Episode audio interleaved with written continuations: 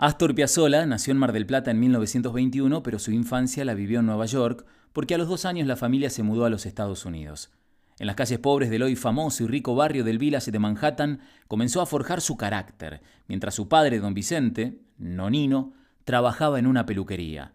Entre vecinos italianos y de la colectividad judía, inmigrantes como él, creció hablando inglés y escuchando jazz.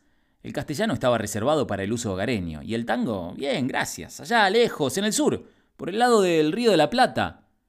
A los nueve años, Nonino le regaló su primer bandoneón y comenzó a estudiar música. Los sábados el pequeño Astor ganaba algunas monedas limpiando y apagando las velas en una sinagoga del barrio. Su primera experiencia con el tango fue en 1934, cuando Carlos Gardel llegó a la Gran Manzana para filmar la película El día que me quieras. Astor tenía 13 años y compartió una escena con el Zorzal en la que aparecía como canillita.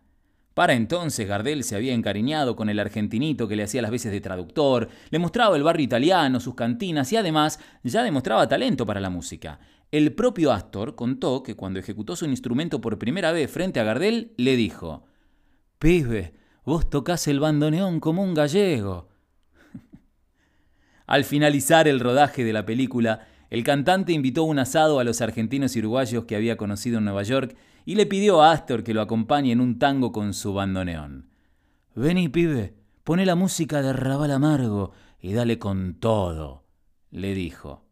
Y tal vez ese fue el momento crucial en el que Astor sintió al tango fluir por las venas, las suyas y las del bandoneón, cuando al finalizar Carlos le sonrió mientras los presentes aplaudían con fervor al dúo Gardel Piazzolla.